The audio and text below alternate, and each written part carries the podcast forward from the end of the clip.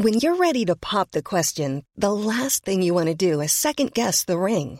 At Bluenile.com, you can design a one of a kind ring with the ease and convenience of shopping online. Choose your diamond and setting. When you find the one, you'll get it delivered right to your door. Go to Bluenile.com and use promo code LISTEN to get $50 off your purchase of $500 or more. That's code LISTEN at Bluenile.com for $50 off your purchase. Bluenile.com code LISTEN. Soit.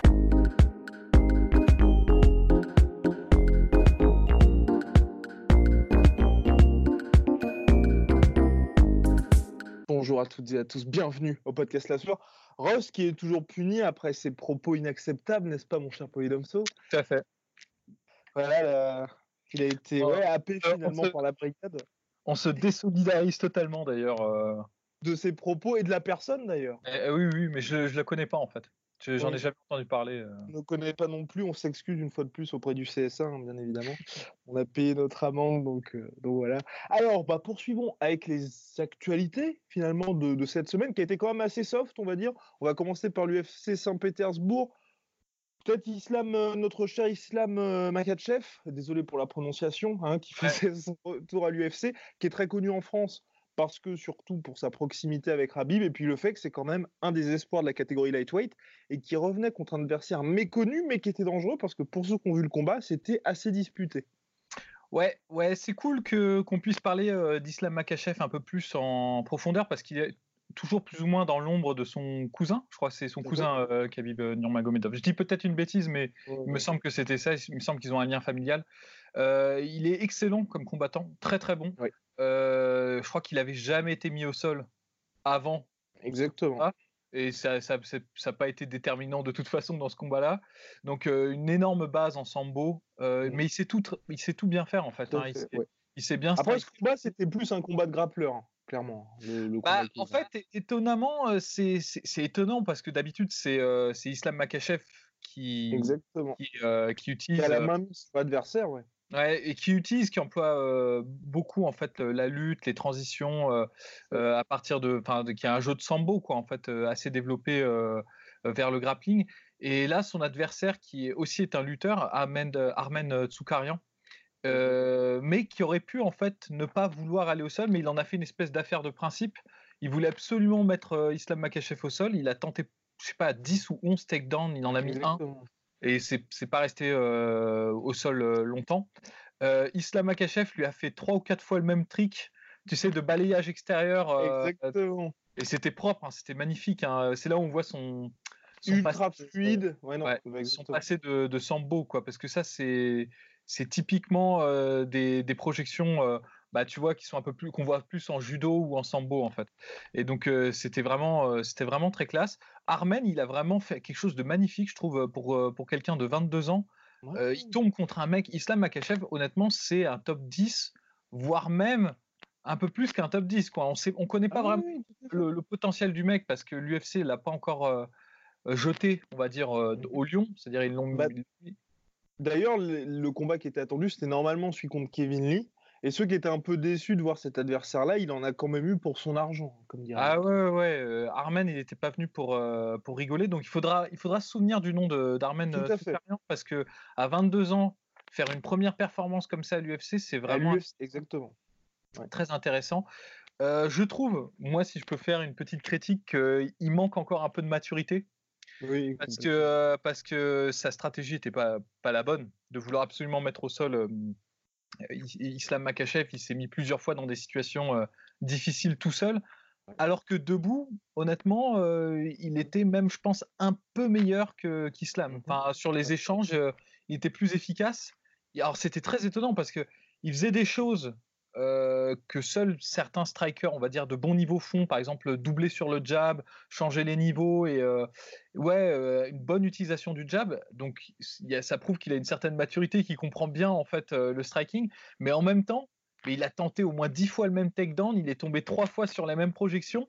Donc c'est très étonnant. Et il a une espèce de, je pense, qu'il a un, un QI de combat à géométrie variable. C'est-à-dire, il enfin, bon après, je suis sévère, mais parce que justement, euh, j'étais, je m'y attendais pas. Moi, je pensais qu'Islam, il allait balayer euh. D'accord.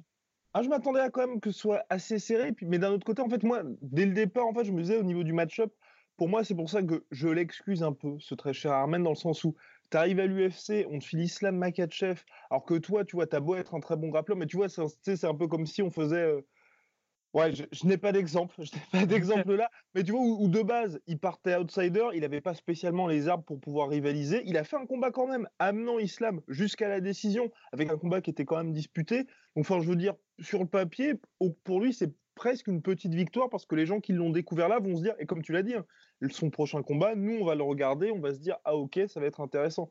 Parce que là, c'est pas un cadeau d'avoir Islam Makachev comme ça. Non, non, non, c'est sûr. Mais moi, en fait, justement, j'ai été agréablement surpris par le premier ah oui, euh, ah, il, est, il est beau, en fait. Il vient pas pour rigoler.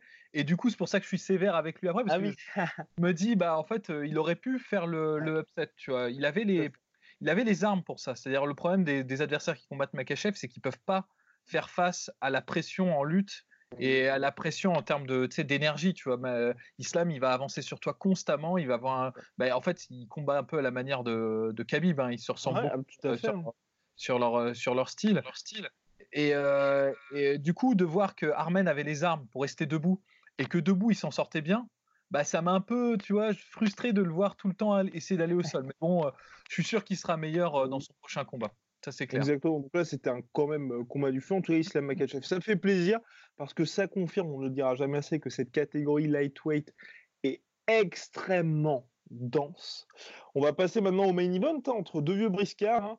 Alistair Overeem, 39 piges, et euh, Alexander, Alexander, Alexei, Alexei, Alexei 41 ans, donc euh, le vieux briscard, plus les deux, ils avaient quoi 90 combats à eux deux, enfin, non, même beaucoup plus, puisque euh, Alistair Overeem, entre le kickboxing, le MMA, enfin bref, euh, impressionnant. Et Alistair Overeem qui s'impose, qui a combattu intelligemment, j'ai trouvé, qui s'impose donc premier round, opportuniste en clinch, deux genoux pour mettre knockdown, et puis ensuite finition ground and pound tranquille. Hein. Donc on attendait la victoire d'Overeem, qui a réussi à laisser passer la tempête Olénique. si, si, quand même. Et euh, puis qui repart, qui enchaîne une deuxième victoire consécutive avec un, un nom, hein, on peut dire un nom, ou en tout cas un contender de la catégorie. Bon, après, c'est vrai que c'était pas le combat qu'on attendait. Euh, originalement, le combat qui était prévu, c'était euh, Overeem contre Volkov, qui était un combat hyper intéressant. un peu plus intéressant, ouais, je pense. Euh, Olénique, c'est pas, pas mal parce qu'on, encore une fois, c'est des profils qu'on a, on n'a pas trop l'occasion d'en parler parce que c'est des gens qui sont toujours plus ou moins dans le top mais qui sont jamais dans les dans les trois ou quatre premiers, et qui sont jamais vraiment, qui ont jamais d'opportunité d'être mis en avant. Et Olenik, il a un peu un profil atypique parce que c'est un mec, ouais, tu dis, il a plus de 20 ans d'expérience, il a au moins 60 combats, enfin peut-être 57 ou 58, je sais plus, pas les en tête. Et surtout, surtout, il a 14 victoires par Ezekiel Choke, ce qui est genre juste un. C'est le record, c'est le record, le premier à l'avoir fait à l'UFC. Il en a fait deux, je crois, à l'UFC. pour ceux qui ne savent pas, le, le Ezekiel Choke, c'est le truc où tu vas prendre la nuque de l'adversaire. Il est en face de toi, hein, comme ça, il est en face de toi, et tu vas passer ton bras avant pour essayer de, de, serrer la. Bah de, bah de, faire un étranglement. Mais c'est une position qui est.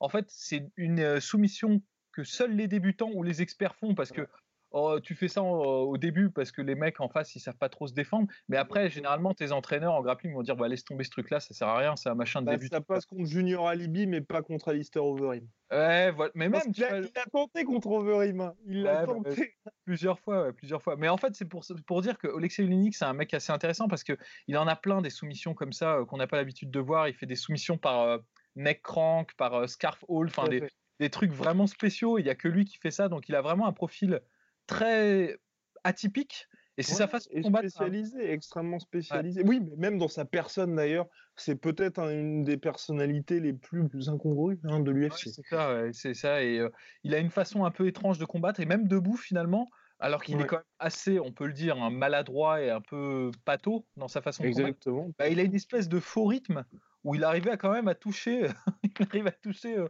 Overeem, qui est pourtant Overeem euh, peut-être un des meilleurs strikers de, de, l'UFC, tu vois. Donc euh, très étonnant, très courageux d'avoir pris le combat en, euh, en court délai.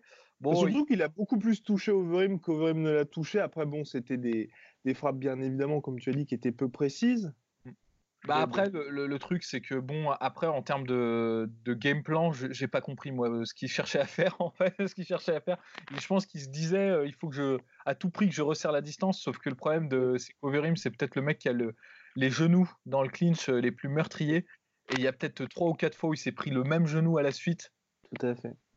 Et ces tentatives de takedown n'ont pas non plus fonctionné. Après, d'un autre côté, au début du combat, m'a un peu inquiété parce que j'ai retrouvé un petit peu, tu vois, cet overeem suffisant dans le sens où il sait qu'il a 15 km d'avance en striking par rapport à l'adversaire.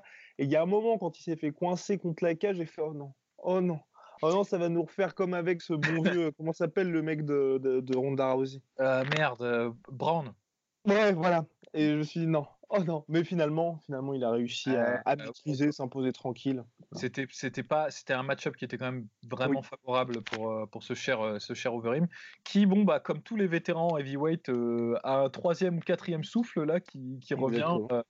on attend de voir. Overeem, c'est peut-être un des mecs, honnêtement, les plus complets et les plus dangereux en heavyweight. en poids lourd, vraiment, il peut, il peut presque tout faire. Quoi. Peut-être il a, il a peut-être pas un super jeu de lutte agressif, mais le mettre au sol c'est compliqué. Il a des soumissions aussi, même s'il n'en a pas fait depuis longtemps à, l'UFC. C'est un mec qui a, une, par exemple, il a une très bonne guillotine. Et il a vraiment un striking qui est très très dangereux, très aléatoire aussi, enfin imprévisible. Donc c'est quelqu'un qui faut faut pas l'enterrer même même encore aujourd'hui même à ce stade de sa carrière où il est fragile et il est plus aussi impressionnant qu'avant. Ben, dans une catégorie comme la catégorie heavyweight, il faut pas le faut pas l'enterrer le, le overeem quoi. Exactement, Alistair Reem. Overeem, tu aimerais bien le voir contre qui? Parce que c'est toujours la même chose avec Overeem là, qui restait jusqu'à ces deux victoires là sur deux défaites, donc contre par finition d'ailleurs contre Francis, puis contre Curtis Bates, qui sont deux top contenders. C'est un peu compliqué, on en parle à chaque fois de cette catégorie. J'aimerais revanche contre Miocic, ce serait intéressant, je pense. Ouais, euh, mais il y a d'autres matchs. Hein. Moi, par exemple, Volkov, euh, bon, il faut. Oui, ah oui, c'est vrai. de, ces, de, ces, de, ces, petits ennuis là avec euh, Lusada, je crois. Et, non, non, c'était une blessure, c'était une blessure. Ah, une blessure. Ah, je croyais que je croyais qu'il avait été. Bon bah, my bad. Euh, toutes mes excuses à Volkov. D'ailleurs, euh, j'apprécie beaucoup Volkov, hein, mais il me, je me, il semblait avoir lu ça quelque part. Je devrais checker mes sources avant de, parler. Et euh, non, il y a Volkov, il y a aussi pourquoi pas Derrick Lewis. Il y a, des match-ups qui peuvent être intéressants pour pour Overeem. Donc à voir quoi. Affaire à suivre en tout cas dans cette catégorie heavyweight. Maintenant, on va parler de la boxe mon cher Polydomso, parce que semaine box, la soeur, on est très très chaud là, après euh, l'interview de ce cher du Opa avec des superbes questions préparées aux petits oignons par monsieur Polydomso. Euh, donc le, choc, Anthony Joshua, Jared Miller, qui est avorté finalement, parce que Jared Miller a popé pour absolument toutes les substances possibles et imaginables, dont EPO, bien évidemment. Hum, donc voilà, donc les, ces trois contrôles antidopage ont été positifs qui est en plus le pire dans cette histoire-là, c'est qu'il est récidiviste, le petit Jarrell Miller, et là qui passe à côté donc du plus gros salaire de sa carrière, qui allait être à 4,25 millions, plus d'un deal avec Dazone qui était pour deux combats à minimum 1,25 millions. Donc il a fait une petite vidéo pour s'excuser sur Twitter, I messed up, mais ça ne suffit pas, bien évidemment. Ouais, bah après, bon, euh, bah, je, cherche pas à faire l'avocat du diable du tout, mais c'est euh, c'est lui qui tombe ce coup-ci. Euh, le, coup prochain, ce sera quelqu'un d'autre. Enfin, c'est euh, c'est un peu la, la, boxe et la boxe et surtout au niveau des poids lourds. Je pense que ça c'est un peu omniprésent le, dopage dans ce truc-là, sans, sans, vouloir rentrer dans la rengaine, genre tout le monde se drogue. Euh, et, mais c'est quand même, on parle quand même de mecs, par exemple, Jared Miller, il fait 300 pounds, donc quasiment 140 kilos et il doit traîner ses 140 kilos sur 12 rounds pendant 2-3 minutes. C'est pas humain de faire ça. En fait, c'est juste, tu peux pas tenir ce rythme-là.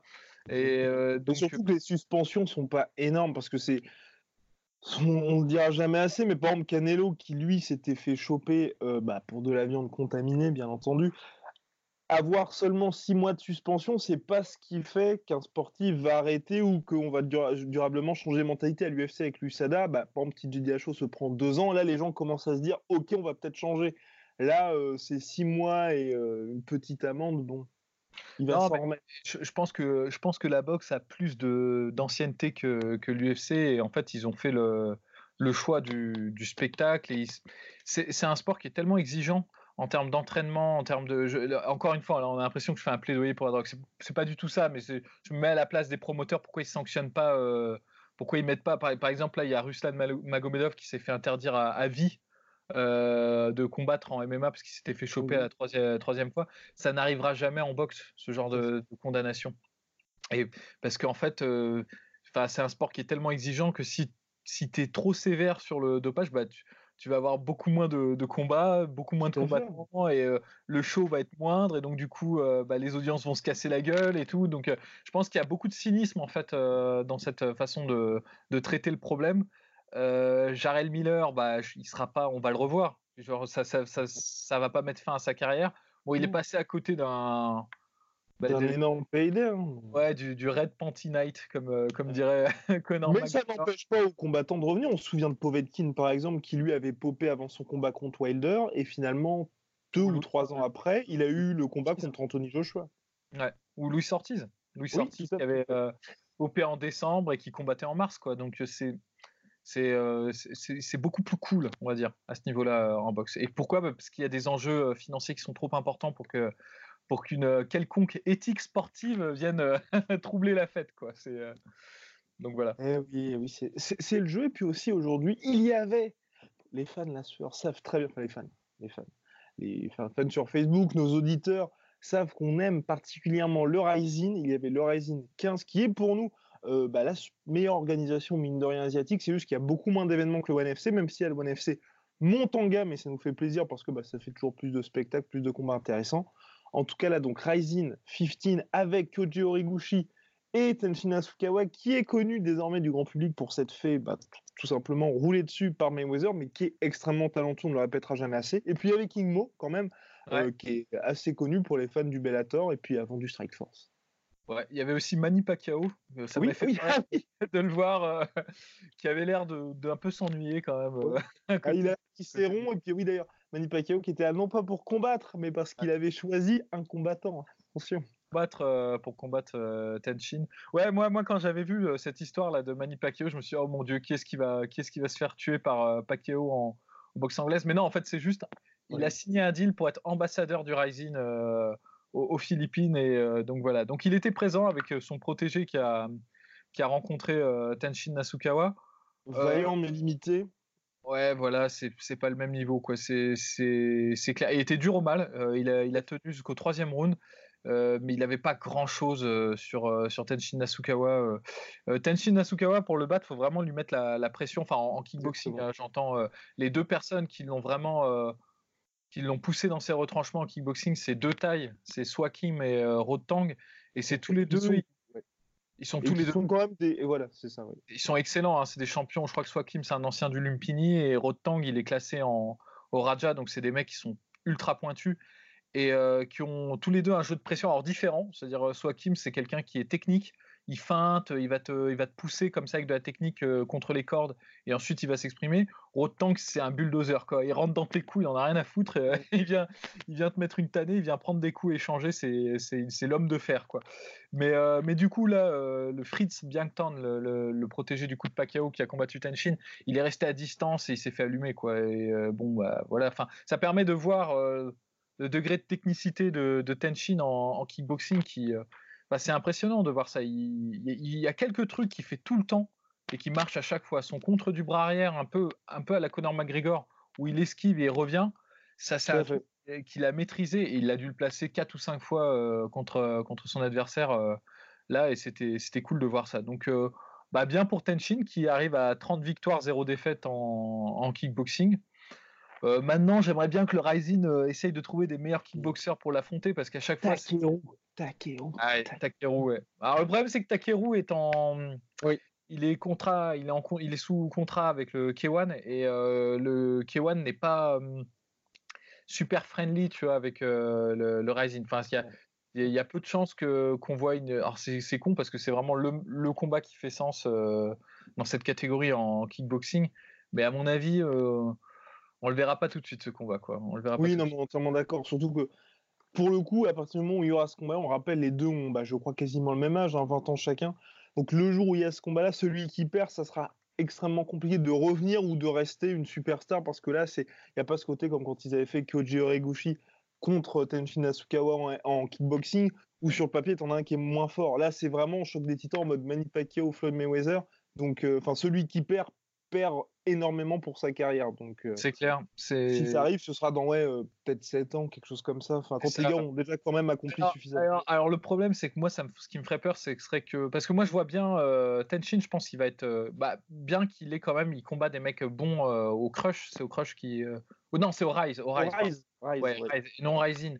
Il combat des mecs vraiment bons. D'ailleurs, il va recombattre Swakim dans son prochain combat, donc ça va être très intéressant comme combat. Mais je pense qu'il sera toujours plus ou moins protégé dans sa carrière qu'il n'aura pas trop de. Tu vois, par exemple, le Rising, ils ne lui font pas affronter des mecs euh, excellents, excellents en kickboxing. Mayweather. À part ça, mais d'ailleurs, tu vois bien qu'ils s'en servent à fond dans le. Dans la narration, tu vois, là, dans les, dans les pubs, euh, ils ont fait, ouais, euh, il revient de sa défaite et tout. C'est un truc narratif pour les Japonais. Et comme c'était en boxe anglaise, ça compte pas réellement finalement. Moi, ce qui me fait un peu plus peur, c'est euh, Takeru, parce que Takeru, il a un style. Euh, Exactement. Il, va, il va au charbon, quoi. Donc, en, je ne sais pas combien d'années il va pouvoir maintenir euh, ce. Et il combat beaucoup aussi. Hein, il combat beaucoup, ouais. Oh bon, affaire à suivre. Et puis Kyoji Origoshi qui a enchaîné, je crois, 12e victoire consécutive, qui est vraiment aujourd'hui l'un des meilleurs hein, on va, au monde, tout simplement, on va pas se mentir. Et c'est vrai qu'une, dans la catégorie flyweight, donc c'est vrai que ce serait intéressant d'avoir une revanche contre Dimitri Johnson, parce que là, bah, finalement, Nguyen, on en a parlé hors podcast, qui était quand même quelqu'un de très solide et mmh. qui s'est fait finir par KO indiscutable. Ouais, ouais. Ouais, c'est intéressant parce que Nguyen, c'est un, donc un vétéran de l'UFC, c'est un mec qui est, efficace et qui a un bon, un bon jeu de euh, d'agression quoi. C'est quelqu'un qui agresse beaucoup, qui est euh, euh, qui a beaucoup de cardio, qui mise beaucoup là-dessus sur submerger son adversaire. Et ça, pouvait être intéressant de voir ce que ça allait donner contre Kyoji Roguchi, qui est très à l'aise quand on lui laisse la distance. Il a ce, jeu de karaté en fait où, où il prend peut-être deux pas de distance par rapport à son adversaire, il va bon, rebondir d'avant en arrière, puis il va exploser sur une combinaison, puis il va reprendre ses distances. Donc c'était intéressant de voir ce qu'il ce qu'il pouvait faire face à Nguyen qui allait le, pas le lâcher, mais euh, ouais. Il y, a, des niveaux dans le sport, quoi. finalement, c'est triste, mais euh, il a fallu, je crois, deux, trois échanges pour euh, que Kyoji Origuchi trouve les failles dans, le, dans la défense d'Nguyen. Et il a fait un truc que moi j'adore, c'est parce qu'en fait, le truc, c'est que quand tu prends beaucoup de gens qui viennent du karaté et qui font leur transition en MMA, ils ont toujours ce, problème, du karaté à la touche, hein, je précise, hein, c'est-à-dire karaté Shotokan, enfin tous les styles où tu as un, style de compétition où c'est à la touche, et donc tu as une garde, on va dire, assez large, et tu mises beaucoup plus sur la vitesse, en opposition avec les karatés au KO, comme le karaté Kyokushin ou le karaté Shidokan, qui sont, c'est une autre forme de compétition, donc c'est un, ça développe d'autres qualités en fait chez le combattant. Mais chez les, mecs qui viennent du karaté, donc Shotokan et tous les karatés à la touche, style Mashida, euh, du coup Kyoji Roguchi ou Ryan Jimo par exemple, ils ont, enfin la plupart du temps ils ont ce problème, c'est qu'ils explosent dans leur combinaison et ils arrêtent une fois qu'ils ont fait leur combinaison. par exemple Gunnar Nelson il fait ça, c'est-à-dire il tape, il va rester en fait à distance de contre et il va se faire contrer à ce moment-là, tu vois, parce qu'ils n'ont pas ce, mmh. ce, jeu de boxe anglaise, tu vois, de protection. Ils sont très, ils ont une garde qui est bah, assez. Tu sais que tu te fais sanctionner, tout, tout, simplement. Ouais, assez ouverte en fait, parce que dans les karatés à la touche, quand tu touches, c'est terminé, tu vois. C'est la compétition qui développe ce style-là en fait. dire dans le karaté à la touche, tu touches, tu marques ton point et ça, ça, ça arrête l'échange, tu vois. Tandis qu'en MMA, tu touches, bah, l'autre il va te taper aussi derrière. Et la différence qu'a Kyoji Origuchi par rapport à tous ces mecs-là comme Machida ou Gunnar Nelson, c'est qu'il a intégré un jeu de boxe là-dedans. C'est-à-dire, il va faire son, euh, son, euh, son jab et son gyakutsuki, puis il va faire une, une, esquive rotative, il va revenir avec le crochet en fait. Et, euh, c'est exactement ce qu'il a fait. Il l'a fait 3-4 fois contre Ben Nguyen et bam, il l'a il sanctionné, il l'a mis euh, KO. Quoi. Enfin, et, ça, franchement, c'est propre et il devient vraiment difficile à, à tester, je pense. en flyweight et en bantamweight, Kyoji Horiguchi, c'est un sacré client. Quoi. Donc, c'est vrai que bah, moi, je j'attends que sa revanche euh, contre Dimitri Johnson. Hein. Franchement, euh, parce que lors de son dernier combat, il avait quand même battu Jaron Caldwell, qui est très très gros client, donc champion lui du Bellator en bantam. Ouais, c'est ça. Ouais, champion bantam du Bellator, donc euh, très gros client pour le coup, un des meilleurs mondiaux, lutteur d'exception. Et là, c'est vrai qu'hormis Dimitrius Johnson, ça va devenir, ça va devenir un peu compliqué pour nous d'être excités quand il arrive parce que euh, tout simplement, il n'y a pas de concurrence à son niveau au Rising. Non, je, ne vois pas. Là, là, ce qui semble dire, parce qu'à la fin de son combat là, contre, contre Ben, ce, qui, ce qui semblait proposer, c'était une espèce de cross-promotion avec le, le Bellator. C'est qu'il allait peut-être mmh combattre au Bellator contre Caldwell pour, la, pour lui donner sa, revanche, mais dans les règles, dans les règles du coup euh, euh, Bellator. Là, ce sera très intéressant parce que je pense que les règles Bellator, elles avantagent. Euh, et surtout avec la cage pour le coup. ça, parce que Caldwell, il a un jeu de, de lutte et de, de, grind qui fonctionne beaucoup sur la cage. Et d'ailleurs, c'était un des trucs qui l'avait vraiment gêné contre Origuchi, notamment au premier round où il avait tenté de faire sa soumission. Il avait été gêné par les cordes. Et le ring, c'était vraiment un truc qui ne le mettait pas en avant, qui, le gênait plus qu'autre chose. Donc ça va être très intéressant de voir Kyoji Hiroguchi dans le au Bellator contre Caldwell. Ça va être un gros gros test. Je pense que je pense qu'il part pas favori Hiroguchi dans ce dans ce combat-là. mais une fois passé ce test-là, je vois personne ni au Bellator ni au Rising qui qui pose vraiment de, difficultés euh, pour Kyoji. Donc effectivement, affaire à suivre. Alors ça va être super, ça va être super parce que vraiment aujourd'hui, enfin maintenant c'est un des euh, des meilleurs au monde, donc. Euh, Et puis il s'entraîne dans une super team.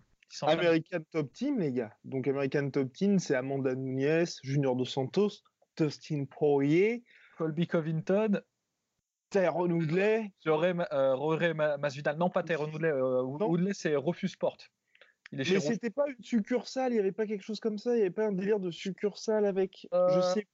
Parce que je sais que c'est Rufus Sport, mais il y avait quelque chose. Parce que, tu sais, à la base, il s'entraînait avec Colby Covington et il y avait un truc avec ATT. Ah, alors ça, je sais pas. Peut-être que c'est possible qu'avant, mais là, aujourd'hui, c'est. Oui, aujourd'hui, c'est Rufus Sport, clairement. Bien distinct. comme ça. Enfin bref, euh, meilleur gym du monde, hein, on peut, on peut lire un des meilleurs Un des meilleurs, c'est clair. On va passer aux questions, mon cher Polydome So. Attends, juste, juste un petit truc, il y avait aussi euh, le, combat de King Mo. Oui, ah oui, c'est vrai. Oui. Euh, bon, bah, King ils, essayent de, ils essaient de lui refiler la ceinture à chaque Rising. C'est un peu le. c'est un peu ça, ouais. C'est un peu ça. le problème, c'est King Mo, je pense qu'il est vraiment dans son. Oui. Toute sa phase descendante. Là, il est sur une série de défaites qui est pas, qui est pas très cool. Il a perdu contre Bader, contre, euh, je crois, Liam McGarry et là contre euh, Jiri.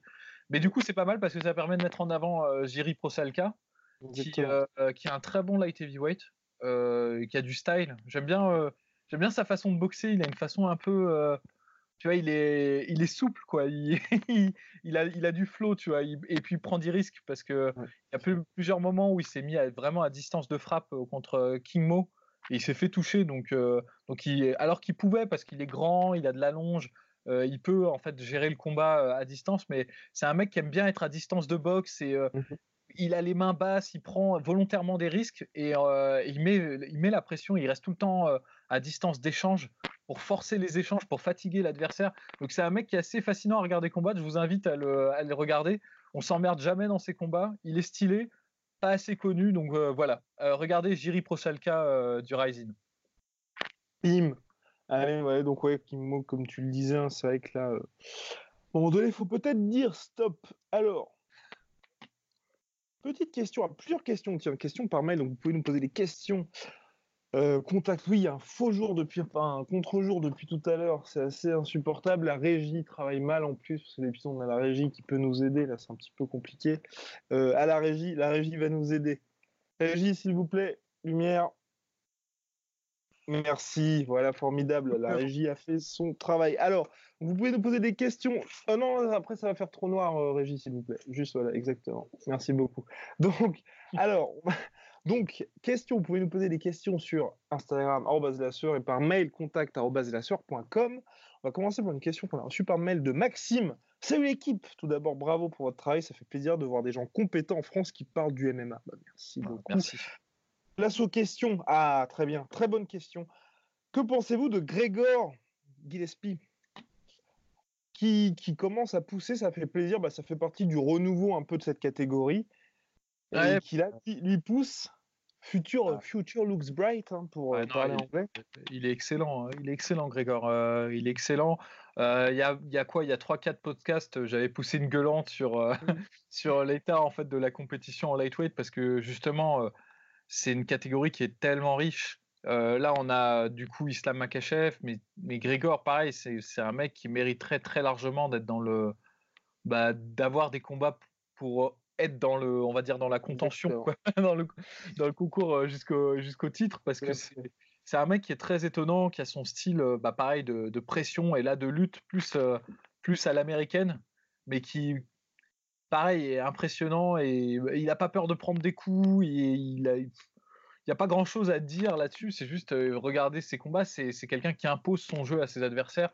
Et bah ouais, il est fascinant. Et moi, j'ai envie de voir parce que je suis vraiment curieux à chaque fois quand je vois des, des mecs qui viennent de ce monde de la lutte et qui ont une telle aisance en fait à, à, maîtriser leur adversaire. J'ai envie de voir est-ce que ça peut marcher face aux meilleurs des meilleurs, tu vois? Parce que là, le problème, c'est qu'on le met contre des gars qui sont bons, mais qui sont pas encore au top top. Et, et bah, moi, je serais pour qui, je serais pour là. Là, je pense que c'est bon. Il a fait ses, il a, il a confirmé que c'était un bon prospect et tout. Je pense qu'il faut lui faire affronter maintenant. Il faut le faire passer en ga à, la gamme supérieure pour voir, pour voir s'il peut vraiment imposer ça. Et si mmh s'il arrive à imposer son jeu contre des adversaires style Yaquinta, style Barbossa, ah, c'est quand même deux trois qui étaient parce que c'était justement la question, la deuxième question de Maxime. C'était excellent lutteur, peut-il ou peut peut-il être un prochain contender? C'est compliqué. Moi, j'ai un peu peur en fait. J'ai un peu peur parce que c'est vrai qu'il gagne, mais ses combats, je trouve que c'est pas, tu vois, énormément dominant. À chaque fois, il y a quand même, il y a l'adversaire a quand même des occasions et j'ai peur que quand on passe au Barbosa et à Quinta, aujourd'hui, on, se dise, euh, ok, c'est un peu finalement quand l'UFC a repoussé hier Rodriguez, ouais, ou... When you're ready to pop the question, the last thing you want to do is second guess the ring. At BlueNile.com, you can design a one-of-a-kind ring with the ease and convenience of shopping online. Choose your diamond and setting. When you find the one, you'll get it delivered right to your door. Go to Bluenile.com and use promo code LISTEN to get $50 off your purchase of $500 or more. That's code LISTEN at Bluenile.com for $50 off your purchase. Bluenile.com, code LISTEN. Fernandez avec Cowboy, on soit là, d'accord, il fallait peut-être attendre un ou deux ans. C'est pour ça que moi je dis, il faut le voir. Moi j'ai envie de le voir combattre ces mecs-là, parce que comme ça on saura. Enfin, non, mais Puisqu'on peut, continuer le, on peut continuer de lui faire combattre des top 20 et il va les écraser. Quoi. ce sera toujours comme ça. Mais je pense qu'à un moment donné, il faut, jeter le, faut les jeter dans le bain. Tu vois enfin, il faut oh voir, faut voir ce qu'ils valent. Parce que, mais de toute façon, dans cette catégorie, on n'a pas le choix parce que il y a tellement de mecs qui sont bons. Regarde, tu vois, genre Armen Soukarian, bah, pareil, tu vois, moi, je, là, après son combat contre Islam, j'ai pas envie de le voir combattre contre des mecs qui sont top 20 ou top 30, quoi. c'est bon, tu vois, pour moi, le mec, il est largement top 15, bah, il faut le mettre contre d'autres top 15, tu vois. Genre, de toute façon, dans cette catégorie, on peut se permettre d'être ouais, Tu peux faire Armen Alexandre, euh, contre Hernandez. Par exemple, tu vois, et bah, tu peux faire Grégor contre Donald Cerrone, tu vois, par exemple. Tu vois, genre. Oh non, non, non, non le, oh, tu, vois, en fait, ce genre de match-up, ces match-up-là, tu pourrais pas les faire en light heavyweight ou en heavyweight parce que tu tues ta catégorie parce qu'il y a personne. Mais le problème, mais là en lightweight, il y a tellement de mecs qui sont excellents bah, que tu peux te permettre de faire ça parce que bon, bah, tu vas peut-être perdre deux ou trois prospects, mais, euh, mais peut-être il y en a un qui va réussir à passer le test euh, bien. Et là, tu ne peut en rester qu'un. Ben voilà, c'est ça, c'est ça. Il y a tellement de mecs bons, de toute façon, tu peux pas. Faut faire du darwinisme, là, du darwinisme euh, avec euh, les, mecs en lightweight. Deuxième question de Maxime avez-vous prévu de faire un podcast dédié à la légende Quinton Rampage Jackson?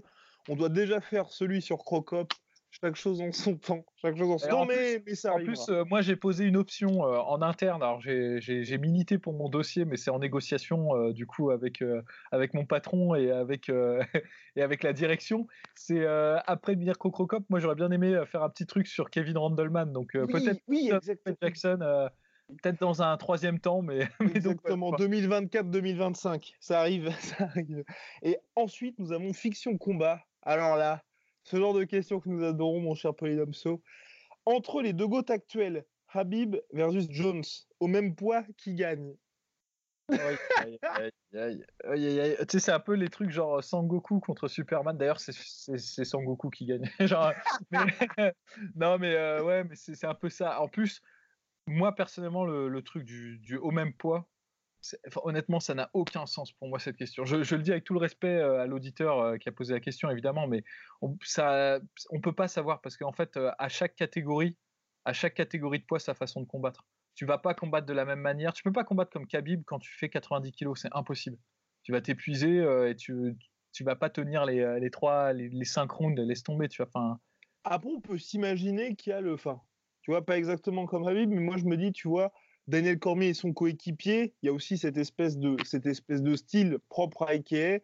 On peut dire que ce serait une espèce de version Daniel Cormier un petit peu plus mobile et un peu plus euh, un peu plus axé sur la lutte parce que Exactement. Euh, mais tu vois exemple typique parce que Daniel Cormier c'est un excellent lutteur peut-être même meilleur lutteur que Khabib on va dire euh, toutes choses étant égales par ailleurs et d'ailleurs c'est Daniel Cormier qui a beaucoup aidé euh, Khabib à évoluer son game hein, d'ailleurs c'est il y a des interviews de Khabib qui le dit et même on voit son style à Khabib qui une fois qu'il a eu en avant après. Ouais, voilà, c'est ça. Il y a... Parce qu'en fait, euh, bah, Daniel Cormier, c'est un génie au niveau de la boxe et euh, toutes ces transitions à partir du, du high crotch grab, c'est un truc que tu trouves dans tous les combats, chez tous les combattants d'EKA. Et je pense en fait, c'est vraiment Daniel Cormier qui a apporté ça à cette team, tu vois. Donc, euh, même Daniel Cormier, qui est un crack de la lutte, il fait pas ce que fait Khabib en light heavyweight. Il peut pas faire un jeu de chain wrestling, tu vois, enfin de lutte en enchaînement à un tel, enfin à ce poids-là et tout, c'est, je pense que c'est moins payant comme stratégie parce que, parce que tu vas te fatiguer, parce que les choses peuvent tourner court très rapidement dans, dans les poids qui sont un peu plus lourds sur quelques coups. Donc, euh, je sais pas, enfin, cette question, tu vois, j'aurais du mal euh, à y répondre, tu vois, parce que. Euh, Physiquement, c'est pas possible. Enfin, oui, il y a des limites physiques qui font qu'on ne pas pareil en a été heavyweight. Si, tu me demandes, dans l'absolu, si on crée une espèce de lutteur à la Khabib dans dans les poids euh, lourds légers, j'en ai jamais vu, mais on peut toujours imaginer. Euh, c'est vrai que John Jones, il a quand même cette, euh, cette capacité de, tu vois, de circonvenir les forces d'un adversaire, tu vois, qui est quand même assez impressionnante. Et je pense que en termes de, de footwork et de jeu sur le, sur la maintenir sa distance, puis casser la distance pour aller en clinch, puis remaintenir sa distance, ce serait un énorme avantage contre, un, contre quelqu'un comme Khabib en fait. Euh, je dis pas surtout, ça, ça, ça, assure la victoire d'un mec qui aurait le style de Jones ou de tu vois enfin mais c'est généralement ce que cherchent à faire les adversaires de ce que devraient chercher à faire les adversaires de Khabib, c'est d'avoir un peu ce style là, tu vois.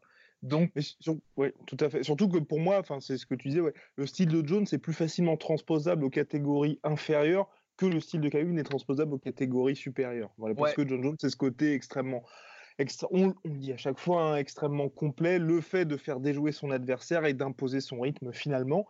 Et bah, voilà, mon cher Polydomso. Ah oui, précision, toi, toi qui allais, oui, c'est à toi que je parle, toi qui allais commenter pour dire non mais c'est n'importe quoi, Polydomso dit Daniel Cormier est un génie de la boxe. Ce n'est pas génie de la boxe que Polydomso voulait dire, mais génie de la lutte. Ah oui, de la lutte. donc ne mets pas ce mauvais commentaire. Voilà, c'était un lapsus simplement. je préfère prévenir hein, parce qu'on ne sait jamais. Hein. On dit, quoi, vous dites de la merde, les mecs de la sœur? Alors, euh, question d'Antoine. Nganou versus Lesnar. Ah Bah déjà, là, c'est un, peu mieux oui. pareil. Oui, mais surtout que ça a été un petit peu en discussion. Salut les gars, je voulais savoir ce que vous pensiez d'un Ngannou versus Brock Lesnar. Je pense que ce combat est loin d'être impossible si le retour de Brock Lesnar est toujours d'actu. Euh, car si j'ai bien compris, Ngannou veut le titre avant la fin de l'année et si Lesnar bat Cormier, il pourrait peut-être faire sa défense de titre en fin d'année. Sauf si, retour, euh, si son retour, c'est juste histoire de combattre pour de vrai et de prendre un gros choc pour ensuite retourner à la WWE. Sinon, continuez comme ça, les chaînes qui parlent d'actu sport, de combat se font rares, ça fait plaisir d'avoir des gars comme vous, merci beaucoup. Antoine, alors oui, effectivement, hein, le Lesnar qui avait sorti lors de l'UFC 226, j'ouvre les guillemets, Ngannou's a piece of shit, uh, a piece of shit, je ferme les guillemets, donc Nganou est une, est une merde, hein, voilà. Est-ce que ça vous intéresserait ce genre de combat? Bah moi oui, ça m'intéresserait euh, évidemment parce que moi j'aime bien euh, J'aime bien voir Nganou combattre. Mmh et en plus, là, je pense que c'est un truc qui favoriserait plutôt Nganou. Honnêtement, c'est euh, un match-up. Euh, autant Lesnar, je pense qu'il y a beaucoup de gens qui le sous-estiment assez injustement, et c'est un mec qui est dangereux pour beaucoup de, de, poids lourds, parce qu'en en fait, il a une physicalité et des aptitudes athlétiques qui sont telles que bah, qui, ça lui permet en fait de compenser certains de ses, certaines de ses lacunes, certaines de lacunes dans son jeu. Et notamment, par exemple, tu vois, typiquement contre Mark Hunt, bon, il y avait la lutte qui a joué, mais il y a aussi le fait que bah, il faisait je sais pas 30 kilos de plus que Mark Hunt et que s'il voulait le mettre au sol il le mettait au sol et puis voilà c'était comme ça. Mais là en termes de, physique pure et d'athlétisme je pense qu'Enganou est un cran au-dessus encore que, que, Lesnar. Et Lesnar il n'aime pas se faire frapper tu vois c'est un truc il n'aime pas prendre les coups bon il est résistant quand même il a du cœur parce que dans son combat mmh contre Carwin il avait été capable d'endurer un premier un premier choc et un premier round assez dur pour lui pour revenir finalement et s'imposer en, second round. Mais ça, c'était il y a des années. je sais pas combien il y a de. Il y a facile 10 piges, euh, ouais, ouais, facile 10 ans. Donc voilà, donc moi je pense que c'est un match que j'aimerais bien voir parce que je pense que ça donnerait encore plus d'exposition à Nganou.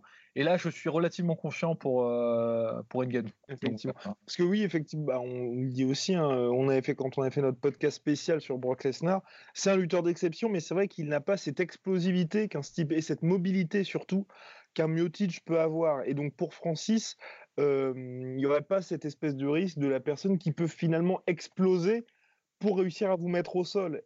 Et comme tu l'as dit très justement, hein, Francis est extrêmement fort, donc il aurait, et puis extrêmement fort et athlétique, donc il pourrait véritablement s'extraire de cette pression de, de Brock Lesnar et réussir à l'allumer.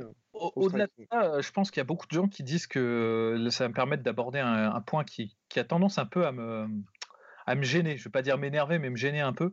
C'est les gens qui disent Ouais, Nganou, de toute façon, il faut lutter avec lui, il n'est pas bon en lutte.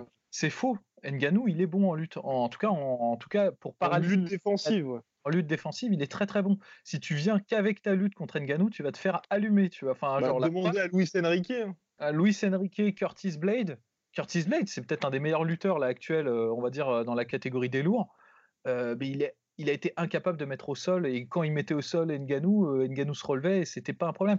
C'est pas la lutte de Stipe Miocic qui a battu Nganou, c'est un jeu d'ensemble. Stipe Miocic, il a, il a réussi à attirer Nganou contre lui, avoir un bon jeu défensif avec ses mouvements de tête et sa boxe, un bon jab où il marquait le jab, il feintait le jab et en fait il laissait jamais euh, Nganou dans la tranquillité, c'est-à-dire euh, il faisait trois feintes, Nganou savait jamais quand est-ce qu'il fallait déclencher son contre, parce qu'Nganou c'est un peu un contreur, mais le meilleur jeu contre les contreurs c'est les feintes, parce que tu vas, tu vas feinter, il va vouloir déclencher, mais finalement tu seras pas là quand, quand il va déclencher, et après tu vas frapper vraiment et il va pas voir venir le coup, enfin tout, tout ce jeu de feinte, et finalement pour attirer Nganou à s'engager, pour là, dans un second temps, euh, envoyer la lutte, bah, c'est ça qui marche contre, contre Nganou. C'est pas juste la lutte tout court, tu vois.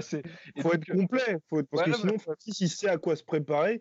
Et il sait que finalement, debout, vous avez juste essayé de le mettre au sol. Et pour lui, c'est piece of cake. Surtout que, comme tu disais justement, au-delà des Curtis Blade et Luis Enrique, à la base, l'UFC ont quand même nourri Francis de ses lutteurs pour le tester, pour se dire bon, on va peut-être finalement miser sur ce mec-là. Non, c'est clair, c'est clair. Et il n'y a pas beaucoup de gens qui ont le jeu complet d'un Stipe Miocic. Et Brock Lesnar n'a pas ce jeu-là. Enfin, il a d'autres qualités, mais il n'a pas cette, variété dans, son arsenal. Donc moi, je, je reste confiant sur les capacités de Nganou dans ce type de match-up. Question. Super polydome au complet comme à chaque fois. Thibaut Chevalier. bonjour, mythique threesome des enfers. Oh Lord. Mais qui sont là euh, bah, du haut des enfers. Merci pour votre, euh, puisque Rost, hein, on, va dire, de désolidarisation de tous ces propos et de cette personne absolument ignoble. Ouais, qui qu'il fasse euh, amende honorable avant de, de l'accepter de nouveau.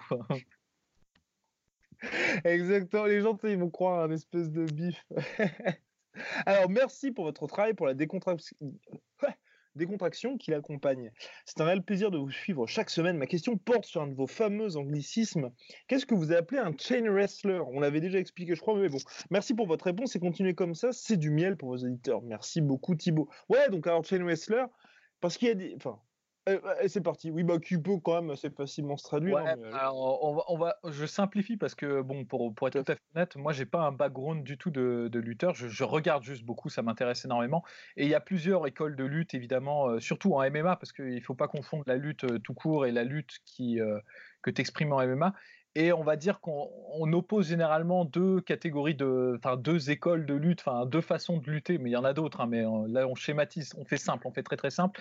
Tu as, ceux qui luttent par explosion, qui vont lutter en fait, en, ils vont t'envoyer un énorme takedown, un double leg euh, au milieu d'une combinaison ou en réaction. Euh, contre toi, typiquement, euh, tu prends un mec comme Kevin Lee, c'est ce qu'il fait. Kevin Lee, oui, voilà.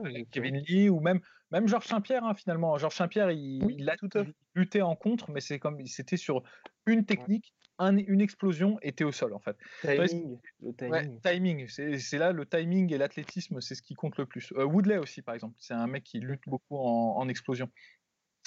À, cette, cette, façon de lutter, il y, a, une autre façon de lutter qui est la lutte dite en enchaînement ou chain wrestling, où en fait, ce qui va être important, c'est de créer une accroche, un point d'accroche avec l'adversaire, que ce soit en clinch, que ce soit avec le, underhook, c'est-à-dire les, bras en dessous des bras de son adversaire, ou le single leg, c'est-à-dire tu vas tenir la jambe de ton adversaire avec tes euh, deux bras, ou le high crotch grab, c'est-à-dire tu vas passer un de tes bras en dessous des jambes, entre les jambes de ton adversaire euh, pour ensuite, euh, enfin, tu vois, c'est un point d'accroche. C'est super abstrait de dire ces choses-là, euh, mais bon, regardez les techniques que je viens de citer, vous, verrez, vous tapez sur Google Images et, vous verrez. Et de toute façon, c'est assez, assez imagé, donc c'est vrai que chaque fois que vous regarderez des combats, vous, vous arriverez très rapidement à vous dire ah ça c'est du chain wrestling et là c'est plutôt en explosion. C'est ça. Et en fait le chain wrestling c'est que tu vas tenter par plusieurs techniques c'est-à-dire tu vas tenter une première technique et tu vas miser sur la réaction de ton adversaire pour ensuite aller dans l'autre sens. C'est-à-dire par exemple tu vas tirer pour aller à gauche, euh, l'adversaire va essayer de se stabiliser et finalement tu vas aller dans l'autre sens pour l'amener au sol. Ou alors tu vas faire un leg trip, c'est-à-dire euh, un balayage ou un crochet, un crochet extérieur ou intérieur. Enfin tu, tu varies sur une, deux, trois, quatre techniques euh, pour les meilleurs, les meilleurs lutteurs en enchaînement. Et en fait tu vas miser vraiment sur sur le sur déséquilibrer ouais, voilà ton adversaire sur plusieurs techniques et tu vas construire en fait ton amener au sol. C'est pas un truc euh, immédiat en une technique, c'est une construction de plusieurs techniques. D'où le nom lutte en enchaînement. Tu vas faire un enchaînement de projections pour amener au sol quoi.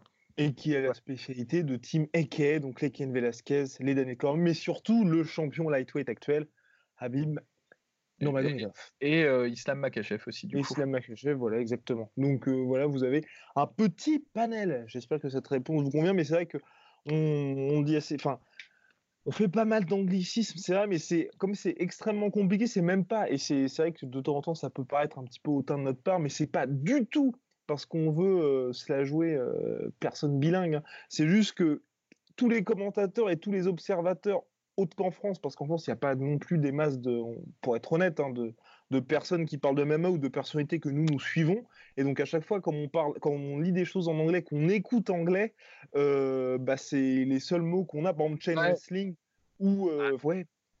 Non, mais ouais, mais en plus, le vocabulaire sportif euh, des Exactement, sports, généralement, il est anglais. C'est-à-dire, même en boxe, tu es rapidement paralysé de dire un jab, un cross, c'est pareil, c'est des anglicismes. C'est, faut, faut...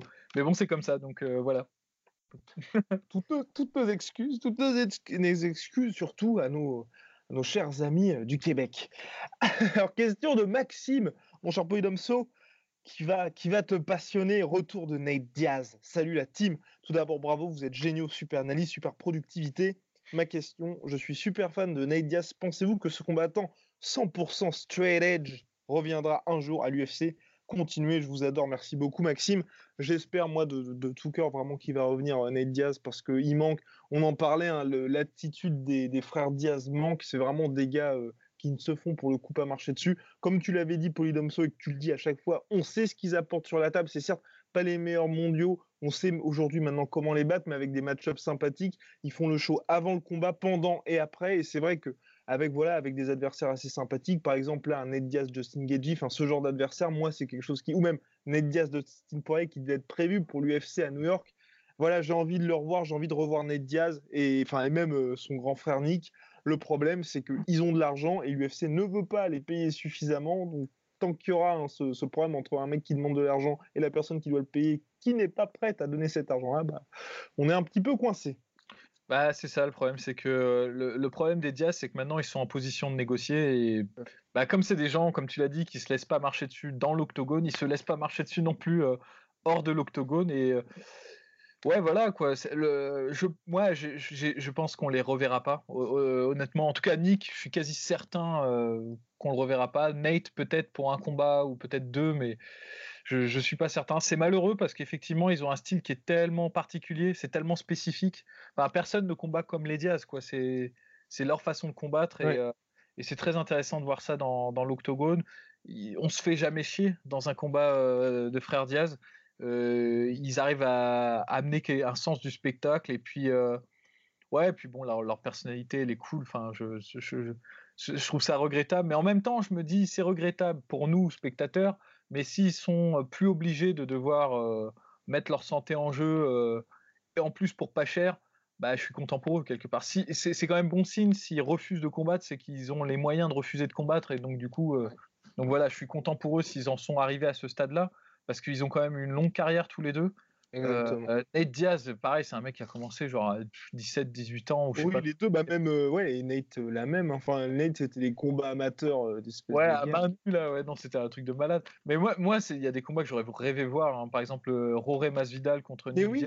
Et c'est ce que j'allais dire, c'est que le problème en plus, c'est pour ça que je suis d'autant plus triste, c'est que l'UFC fait ces match-up là quand on dit des adversaires abordables, bah, le Dustin Poirier Nate Diaz et le Jorge Masvidal Nick Diaz, c'est à chaque fois des match-ups qui sont abordables pour eux et où on sait que dans la cage, ça aurait été magnifique. Mais à mmh. chaque fois, ces combats étaient prévus et euh, finalement, ça ne s'est pas fait.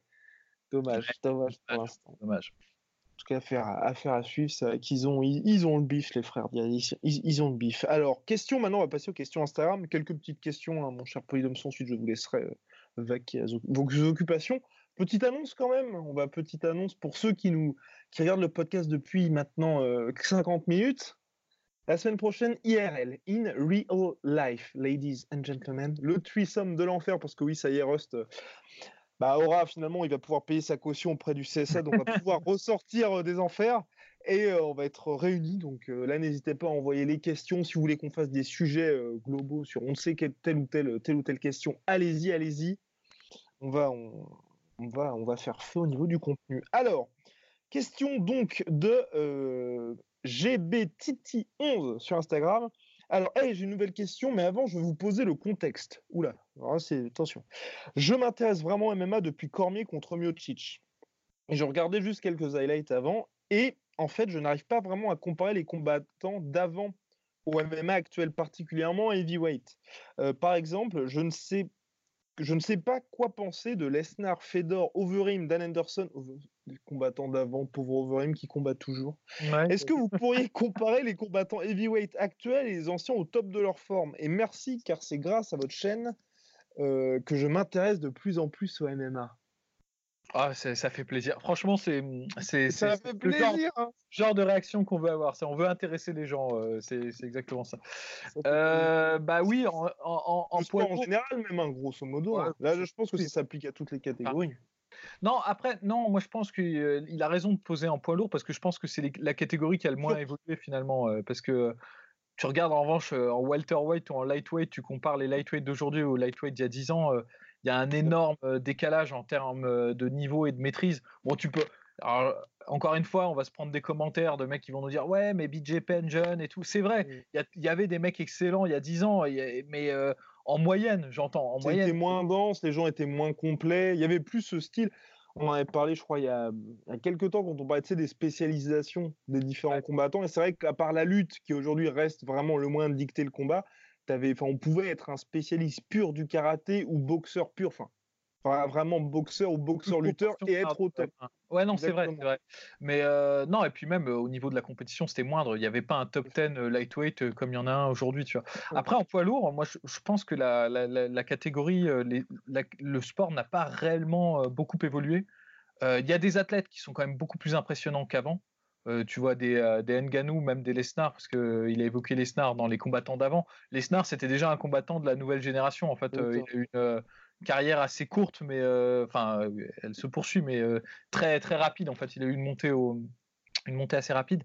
Je pense que c'est ça la principale différence, parce que c'est vrai que quand tu regardes, même au Pride, les Noguera ou Crocop, pourtant ils sont très musclés tout ça, mais c'est pas c'est pas le même gabarit que les combattants, on va dire, euh, euh, d'aujourd'hui, euh, actuels.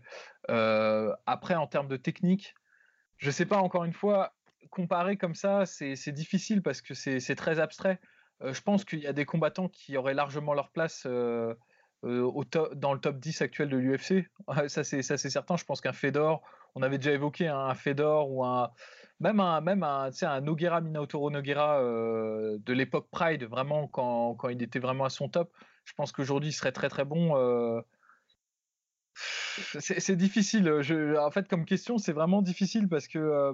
Ah bon, on peut dire que d'un j'ai envie de dire que c'est vrai que pour les heavyweights, c'est compliqué parce que plus que dans les autres catégories de poids, il y a quand même cette énorme question hein, de, poids finalement qui joue, qui fait qu'un Francis Ngannou peut briller avec le faible background, on peut dire, hein, qu'il a en MMA, alors que dans toutes les autres catégories, il y a quand même cette notion de il faut quand même être suffisamment complet. Mais d'un autre côté, on peut aussi dire que plus, plus on avance, plus on a des véritables athlètes dans cette catégorie. Parce que tu vois, même un Junior Dos Santos, je le mets dans les combattants actuels qui, eux, sont vraiment de purs athlètes. Tu vois, tu peux pas être quelqu'un du type Roy Nelson, ou même, même, tu vois, même Dan Anderson. Je pense que Dan Anderson, dans son prime aujourd'hui, serait toujours très bon. Ouais. Ouais, ouais, ouais. en fait, voilà, mais c'est pour ça que j'ai du mal à répondre à cette question parce que je me dis jusqu'à quel point finalement, et c'est une question qu'on se pose à chaque fois quand, quand tu vois, as un combattant qui rencontre un mec comme Derek Lewis ou comme, tu vois, genre, jusqu'à quel point ta technique, elle peut finalement surpasser un différentiel physique qui est tel finalement parce que quand tu vois un mec comme, ouais, comme Derek Lewis, il suffit juste qu'il te touche une fois et c'est terminé, tu vois. Pourtant, il est beaucoup moins complet. Si tu me dis après, en termes, si tu me demandes en termes de technique, de comparer en termes de technique les combattants d'avant aux combattants d'aujourd'hui, je pense que la technique n'a pas réellement évolué en poids lourd. Il y a même des combattants qui sont plus complets qu'avant. Je pense que par exemple Fedor, euh, le jeu qu'il avait quand il a rencontré euh, Mirko Krokop ou Noguera, bah, ça vaut au moins euh, une place de top 3, tu vois. Je pense peut-être.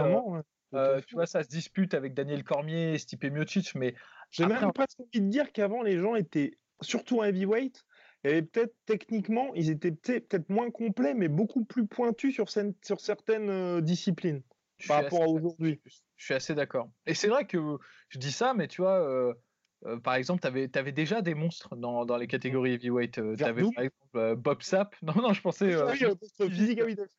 monstre physique, euh, et, c'est vrai que par exemple Noguera, il avait battu Bob Sapp. Alors Bob Sapp, euh, les gens rigolent aujourd'hui parce qu'évidemment il a, il a une carrière qui est un peu spéciale. Mais à l'époque où il a rencontré euh, Noguera, bah, il faisait flipper le Bob Sapp. Hein. Il faisait flipper parce qu'il était invaincu, je crois. Il avait battu deux fois Ernesto Houst en kickboxing. Et bah, personne voulait le combattre. Et Verdum, il a failli mourir hein, dans ce combat, vraiment, on peut le dire. il se prend un, c'est une espèce de tombstone ouais. driver pendant le combat. Regardez le combat, il est super intéressant, euh, c'est très très drôle, c'est très funky comme combat. Donc voilà, je pense que on peut, s'il y a une catégorie, on peut faire la comparaison, c'est vraiment la catégorie des lourds. Euh, et il y aurait, y aurait, ce serait disputé, on va dire. Je dirais, euh, si on peut faire une conclusion, je pense que si tu prends un Fedor ou même peut-être pas Fedor, prends Alexander Emelianenko, son frère. Tu le catapultes dans la catégorie poids, poids lourd aujourd'hui je suis persuadé qu'il est top 10. Moi, euh, Exactement. Je, suis vraiment bien d'accord. Et toutes les autres catégories, par contre, hein, vous verrez, euh, bah, il faut aujourd'hui, il faut être complet. Être un expert dans une discipline ne suffit plus pour être. Hein. vous pouvez être un top 10 en ayant une spécialisation. Par exemple, vous regardez un Demian Maya, voilà, vous pouvez être un top 10, mais il faut obligatoirement être complet pour être champion. Et c'est ce que vous voyez quand il y a tous les combattants, parce qu'on a beau dire, ok, oui, les lutteurs dominent parce que, comme le dit Polydomso, c'est skip, hein, puis, euh, ça permet de dicter le combat, mais c'est lutteurs avec d'autres disciplines autour. Ouais, C'est pas que lutteur. Parce que c'est vrai qu'en fait, quand tu regardes, par exemple, euh, il y a 10 ans ou 11 ans, bah, le mec qui était genre 3e ou 4e mondial en lightweight, c'était Shinya Aoki. Et Shinya Aoki, c'est un très bon euh, mec en jiu-jitsu brésilien, mais il a que ça, quoi. Il a que ça. Et aujourd'hui, un profil comme Shinya Aoki, c'est impossible qu'il soit dans le top 10. Tu vois, avec tout le respect que j'ai pour, euh, pour Shinya Aoki, tu vois. Alors que tu vois, bah, tu prends par exemple, il y a 10 ans, un mec qui était dans le top 10 en, poids lourd, typiquement Mirko Krokop, jeune, jeune, c'est vraiment dans son prime, tu le places aujourd'hui dans les poids lourds, bah, il pourrait être dans le top 10, tu vois, ça c'est clair. Exactement. Mmh. Bon, affaire, affaire à suivre également. Alors, question de. Dernière question sera la dernière question, mon cher Poudomso, parce que bon, on s'approche de l'heure hein, quand même. Ouais, quand même. Euh, Bon, quand même, hein, quand même, on a quelque chose à faire de notre dimanche. Hein Alors, euh, question de Marwan94. Bonjour la sueur, avec la défaite de Max Holloway qui va donc logiquement retourner en plume, quel adversaire serait un bon contender si Volkanovski perd? Car là, je ne vois que lui. Bah, Coco, quand même, Volkanovski a quand même bah, re-Brian Ortega, il y a José Aldo, et puis il y a notre ami aussi. Euh, Magomed Sharipov. Magomed Sharipov. Donc, ouais, pour moi, ils sont tous. Il y a quatre mecs, bah, ces quatre mecs-là, ils sont à une victoire d'être dignes de Max Holloway. Ouais, et puis même, bon, il y a, y a d'autres combats. Bon, c'est pas en termes de mérite, c'est pas peut-être pas le cas, mais pour un mec comme Frankie Edgar, il a pas combattu euh, Holloway. Bon, moi, j'aimerais bien. Honnêtement, je suis vraiment partagé parce que j'adore José Aldo. C'est peut-être un de mes combattants préférés. Mais j'aimerais ne le tuez pas. Ne le tuez pas. Non, mais j'aimerais bien que Volkanovski gagne parce que là, José Aldo, il est en train de nettoyer la catégorie pour, euh, pour Holloway, tu vois. Et j'aimerais bien que Volkanovski ait sa chance contre, euh, contre Holloway parce que je, trouve que Volkanovski, il est, euh, il est assez intéressant et bah, c'est du renouveau, quoi. C'est ça apporte un, peu un vent frais dans, dans la catégorie. Bon, de toute façon, c'est pas grave si José Aldo euh, tue euh, Volkanovski. Il y aura quand même euh, Magomed Sharipov. il y a Moicano qui, même s'il a perdu contre Aldo, est quand même très très bon. C'est une catégorie qui est, qui est assez intéressante. Hein. Il, y a, il, y a, il, y a, beaucoup de, de mecs excellents. Donc je m'en fais pas. J'espère voir Zabit, moi. J'ai le, le match-up José Aldo, Max Holloway et Zabit. Si Zabit, tu vois, ils lui mettent un adversaire entre temps et qui confirme contre cet adversaire-là, Zabit Holloway, c'est vraiment le combat que j'ai envie de voir. Parce que tous les autres, tu auras quand même un petit peu ce côté. Bah, euh, finalement, il faut trouver un combattant pour Holloway. Donc, on, espère, on, le on le jette en pâture. Parce que Volkanovski, pareil, je ne suis toujours pas convaincu. Le combat contre Mendes, ok, il a gagné, mais plusieurs fois, il s'est quand même fait toucher assez durement. Et ça me fait extrêmement peur. Et puis là, comme tu le dis, un José Aldo, José Aldo en trois rounds, ça me paraît très très bah, compliqué. Il est, dur à battre, José Aldo en trois rounds. Vraiment, il est, euh, il est vraiment dur. Donc là, bon, effectivement, euh, en plus, Zabit commence à avoir une, euh, une bonne hype derrière lui. Donc il y aura de l'enjeu derrière. moi, je me fais pas trop de soucis pour Holloway, même si j'aimerais bien qu'il reste en fait en léger. Moi, je, trouve qu'il aurait sa place en léger. Faut, faut, faut qu'il faut qu'il persiste. Et ça, je pense pas que la, la, défaite contre Poirier soit une défaite qui, on va dire, retire toutes ses chances à Holloway dans cette catégorie. C'est juste qu'à mon avis, Holloway n'était pas, pas assez préparé pour, pour, pour faire face à, à Poirier dans ces conditions-là, en fait. Je pense que si tu laisses un peu plus de temps à Holloway pour faire sa transition, pour gagner un peu plus de poids, et par poids, on n'entend pas juste les kilos, on, on, veut dire puissance musculaire quand même, tout ça. Bah, je pense qu'il y a moyen qu'il fasse quelque chose de très intéressant en lightweight. Après, si forcément euh, bah, on lui dit maintenant retourne, retourne en featherweight, bah, il y aura quand même des combats intéressants pour lui. Après oui, puis même au niveau santé, hein, là je, pense que le weight cutting du retour en featherweight va être très compliqué pour lui si jamais ça se fait. Donc euh, après, et le, problème c'est quand même que Dana White a annoncé qu'il voulait voir Max Holloway de retour en featherweight. Ouais. Donc généralement, quand Dana White dit quelque chose, hein, surtout à ce niveau-là, hein, euh, ça se produit. Mais bon, euh, je pense aussi que l'UFC va aussi faire euh, quelques petits calculs économiques et se dire aujourd'hui, il n'y a aucun adversaire potentiel pour Max Holloway. si on veut faire en sorte que la catégorie vive un petit peu et qu'on ne se trouve pas dans une situation similaire à ce qu'il y avait en flyweight avant le départ de Dimitrius Johnson. Donc on peut espérer, comme tu le dis, hein, que Max reste, gagne du poids et, ça y est, qu'il y ait un petit peu plus de, suspense. Chapeau et Domso, ma foi, je pense que c'était un épisode complet. Bien rempli, bien rempli. bien rempli, bien rempli. Allez, bah, la semaine prochaine, n'hésitez pas à nous poser des questions au contact.lassueur.com, euh, donc par mail, et lassueur sur Instagram. Au revoir, mon cher Polydomso, la semaine prochaine. Vivement dimanche.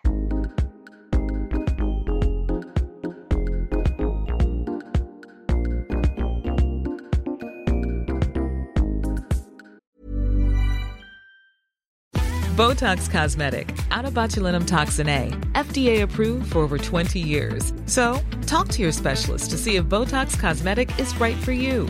For full prescribing information, including boxed warning, visit BotoxCosmetic.com or call 877-351-0300. Remember to ask for Botox Cosmetic by name. To see for yourself and learn more, visit BotoxCosmetic.com. That's BotoxCosmetic.com. Et voilà, c'est la fin de votre épisode du podcast La Sœur. Si ça vous a plu, n'hésitez pas à nous mettre les 5 étoiles sur Apple Podcast ou sur Spotify. Vous pouvez aussi nous laisser un petit commentaire, ça nous aidera beaucoup.